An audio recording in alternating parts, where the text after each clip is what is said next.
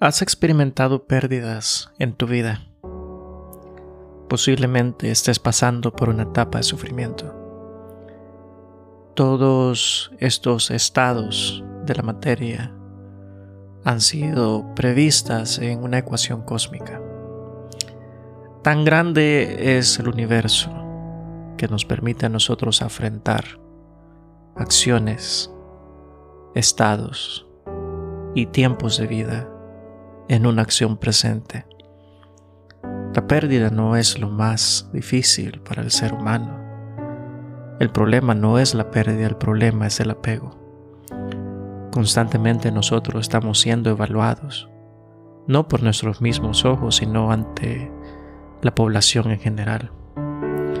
El hecho de pérdida no es tanto el perder, sino el qué dirán de la gente que nos mira perder el hecho que no nos podemos nosotros permitir a nosotros mismos poder ser o bajar de cierto estatus, porque ese estatus es parte de lo que nosotros somos y es la imagen de lo que nosotros representamos. Lamentablemente dentro de esta historia, al empezar una ejecución de pérdida, lo que está dentro, ese gemir interno de nuestra alma, lo que representa lo que nosotros realmente somos, sufre y se intimida ante cada una de nuestras acciones. Por eso vemos personas en puestos muy altos, altos y faltos de conciencia. Una vida altamente vaga simple, sin esencia, altamente triste. No es coincidencia que la Biblia haya dicho, ¿de qué te sirve ganar el mundo y perder tu alma? El mundo, que es un estado temporal de la materia, el alma un ser eterno, viviente, radiante, perfecto ante los ojos de Dios. ¿Cómo puedes?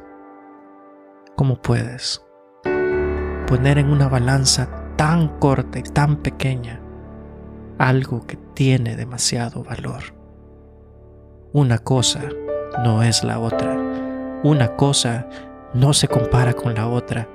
Ante cada acción hay una reacción y ante cada reacción hay un precio y nos hace cuestionar qué precio estás pagando. El estatus, la posición, el lujo, las cosas materiales. ¿Será que valen tanto? El caos es un ecualizador de la realidad. Cuando el caos viene, golpea duro, su esencia es destrucción, pero es una destrucción que tiene sabiduría divina. Lo que está fuerte va a permanecer de pie.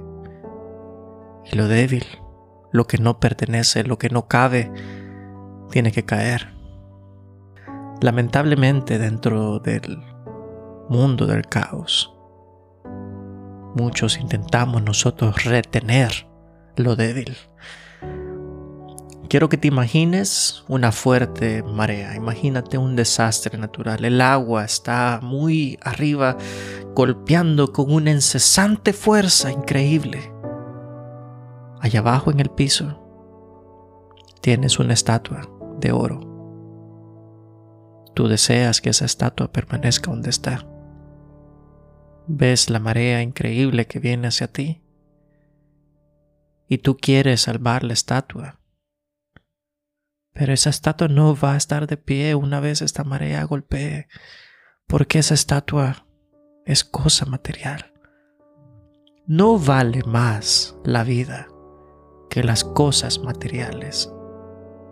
Y para todos aquellos que hemos pasado por una etapa de depresión, no vale más la felicidad que las cosas materiales.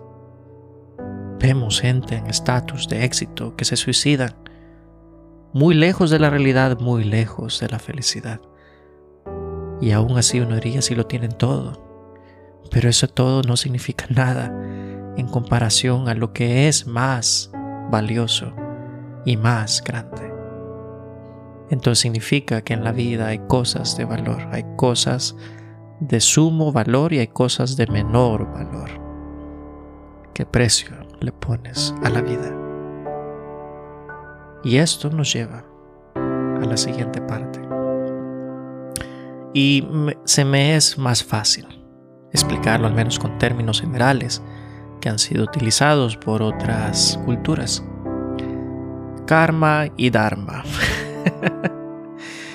Iniciamos por el karma porque el karma básicamente es sencillo. Cada acción tiene su reacción. Entonces tus acciones pueden ser acciones positivas o pueden ser acciones negativas. De acuerdo a tus acciones vas a tener una reacción, una recompensa por cada una de esas acciones. El Dharma por el otro lado no se diferencia entre bien y el mal. El Dharma nace de un sentimiento positivo, algo de lo que yo soy. Nace con el deseo de dar, el deseo positivo de dar. Por eso inicia con la parte de Dharma. Ejemplo, vinimos a este mundo, tengo dones muy especiales, algo muy especial de mí lo cual yo puedo tomar la elección personal de que este don sirva a la humanidad y yo se lo doy con todo el gusto de mi alma, porque para eso ha sido mi don, ha sido algo para darlo a la humanidad y esto la humanidad se va a ver beneficiada por lo que yo puedo dar, o sea, viene desde una acción donde yo no espero recompensa. Inicia por una acción de amor. Aparte no requiere recompensa, Espero que esto le sirva a alguien más, más allá de mí mismo, porque es un servicio, un servicio no gratificado. Dharma. ¿Y a qué viene todo esto? y el caos. Nosotros no sabemos quién realmente somos hasta que llega el caos las olas que destruyen tu mundo, el catástrofe que nos rodea. He mirado el caos constantemente en la vida y es interesante ver quiénes se levantan del caos y la destrucción. Aparecen hombres y mujeres muy fuertes. Aparecen personas que jamás esperaba, pero del fruto de su corazón ayudan a los más necesitados sin pedir nada cambio. En el caos aparece los falsos, los débiles, los que al perder sienten que van a morir, los falsos que a través de sus cosas no queda más, más nada. Ellos eran un edificio, ropa, posesiones. Y al quedar sin nada quedan desnudos. Nada, nada de valor porque la gente que los rodea los buscaban por dinero y posesiones. caos. El caos nivela la vida de todos nosotros y caos Sucede queramos o no quedamos porque los tiempos son cambiantes. Pero hay algo. Hay algo más allá del caos y quiero dejar esto porque tu vida no termina en caos. Deja que todo lo débil caiga. Deja perder las cosas que debes de perder aquella imagen, déjala que caiga. ¿Quién es más beneficiado por tu realidad si no eres tú mismo o tú misma? Mira la realidad que te rodea, acéptalo. Deja que toda esta experiencia te sazone. Deja que toda esta existencia te prepare. Deja que internalice dentro de tu alma y tu corazón, que sazone tu alma y prepare tu espíritu, puesto que esto que estás pasando jamás lo volverás a pasar. Y tienes una elección, porque ante todo esto hay elecciones. La elección es una. Dejas que el caos suceda y te vuelves más débil y pides auxilio únicamente. Dejas que el caos suceda aceptas la realidad y buscas cómo reemplazar las cosas que se te han sido quitadas. O tercero, el mejor de todos, la posición de humildad. La humildad te dice, todo aquello que existe puede ser, al mismo tiempo no puede ser acepto las circunstancias, aprendo de ellas y gracias a los sucesos, ahora que todo esto está sucediendo, me convierto en un mejor ser humano. Aprendo del dolor, porque el dolor me enseña y comparto el dolor de mis otros seres humanos que me rodean. Aprendo de la desgracia porque no solo soy yo, sino que todos los que están alrededor de mí pasan alguna circunstancia similar. Veo diferente, porque yo ahora soy diferente. Esta nueva vista de la vida ya no me ha hecho un ser humano según las demás personas piensan. Me ha vuelto un ser diferente, ahora soy un humano diferente, un humano más consciente, un humano con más vida la experiencia, una vez algo me hace cambiar mi punto de vista, jamás volveré a ser igual. Jamás vuelvo a ver las cosas de la misma manera. Y una vez he sido transformado a través del lapso del tiempo, el dolor, el sufrimiento y las circunstancias que me rodean, ahora, ahora, llega un momento decisivo. Lo que sucede después del caos. Una vez las aguas bajan, una vez la destrucción cesa, ¿qué hago yo? ¿Qué hago ante esta circunstancia que me rodea? Ya sucedió el caos. Lo perdido, perdido está. La realidad es la realidad. Y esto es lo más bello. En un corazón puro, el universo te regalará todo lo que has perdido y mucho más. En un corazón altivo, aún lo poquito que te ha quedado, lo vas a perder. En un corazón inestable, espejismos no más, espejismos venderás tu alma al diablo. No encontrarás diferencia en tu derecha y tu izquierda. Tus caminos jamás serán estrechos o rectos.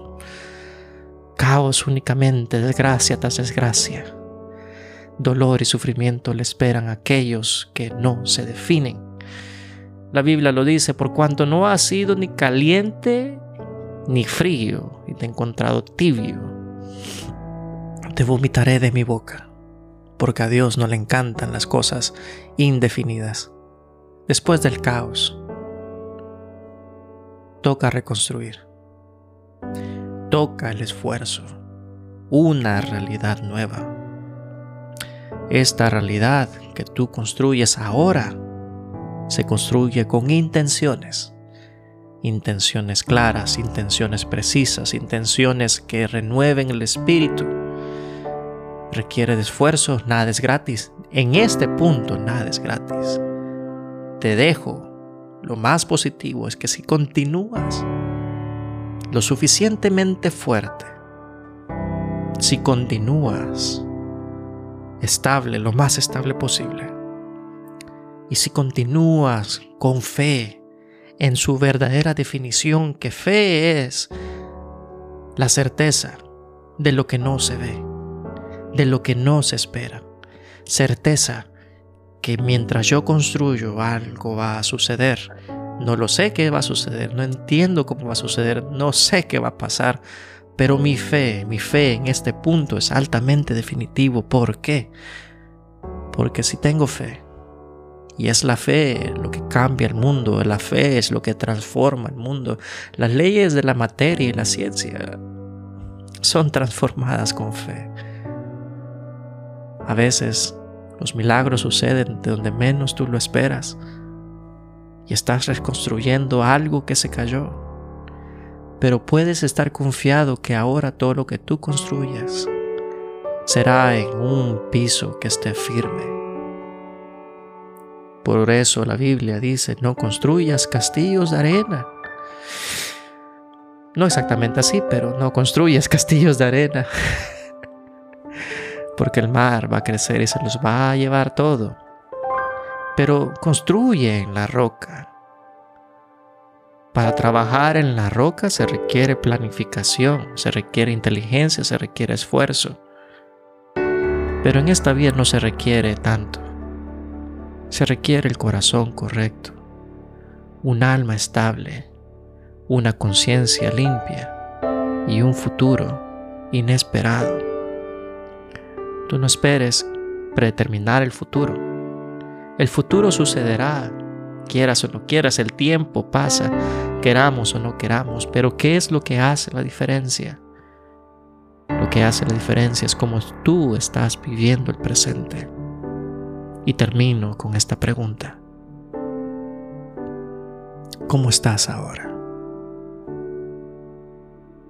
¿Cómo estás ahora? ¿Sientes que algo duele? ¿Que la pérdida carcome tu espíritu?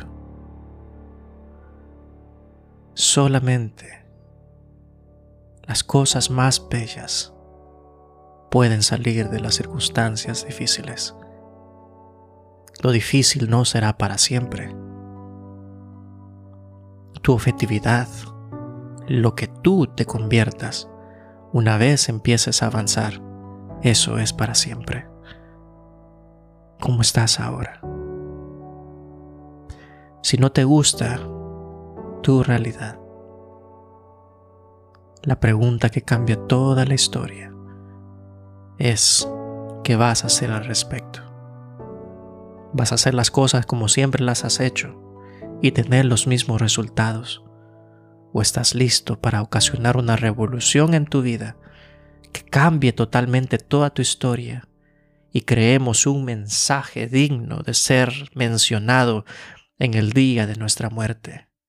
No hay nada más bello ni más transparente que el día que muramos, porque más grandioso es el morir que el vivir porque las mejores historias se cuentan en el día de nuestro sepulcro. ¿Quiénes fuimos? ¿Quiénes afectamos? ¿Qué cambio ocasionamos? Los grandes hombres jamás mueren solos. Pero qué triste. Qué tristes aquellos que mueren solamente con posesiones. La gente dice, el mundo dice, ah, qué pérdida.